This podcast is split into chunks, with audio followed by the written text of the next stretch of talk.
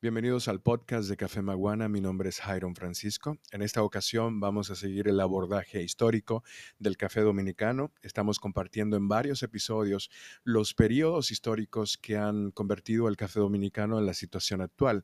En esta ocasión vamos a hablar del periodo de 1970 hacia 1990. Al final del año 69, la presidencia de Balaguer se formuló una nueva política agraria Balaguer proponía integrar a la burguesía a la modernización del sector del café.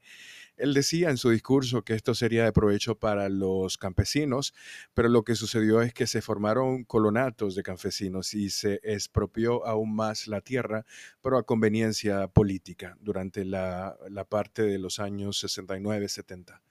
La estrategia discursiva usada por Balaguer, él pregonaba que la tierra era para los campesinos, quizá algunos de ustedes recuerdan eso, le hacía ganar muchos adeptos entre las clases más desposeídas y le daba esperanza a los productores y productoras de mejorar sus condiciones de vida.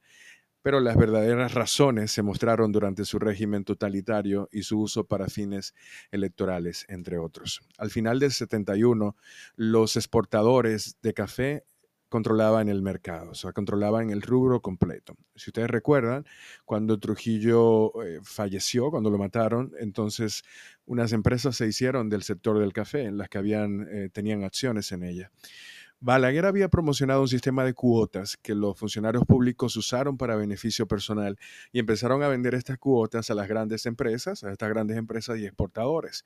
Y el sistema de cuotas facilitaba obviamente que ellos pudieran acceder más fácilmente a las exportaciones del café y les permitía también controlar el mercado interno, o sea, no había una política efectiva hacia el desarrollo del sector, estaba simplemente concentrado en los que ya tenían el poder. Por eso mucha corrupción en esa época logró que el sector se dividiera más.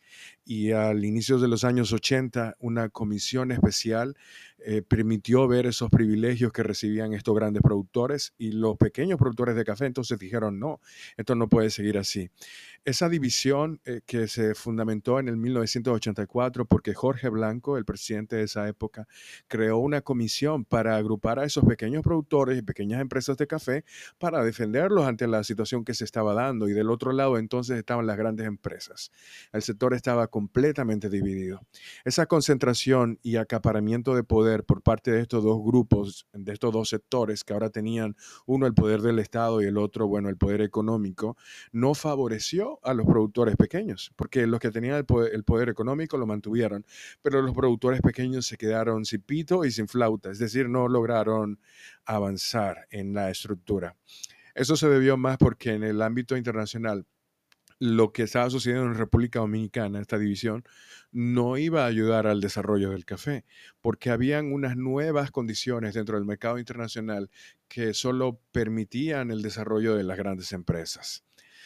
Todo lo que fue el mercado de cuotas del café que había creado el presidente Jorge Blanco se vino abajo y las iniciativas de los países compradores del grano que estaban en acuerdo para regular precios también se fueron abajo y las cuotas dentro del café eh, local tampoco eran reguladas y no dieron resultado porque el mundo se convertía en esto del neoliberalismo, ¿no? O sea, el comercio internacional tuvo su auge se empezaron a pedir más requisitos medioambientales, éticos y todo para la producción de café y simplemente los productores pequeños no estaban preparados. Esto trajo como consecuencia una libre jugada de la oferta y la demanda que desfavoreció obviamente el que tenía menos capital económico.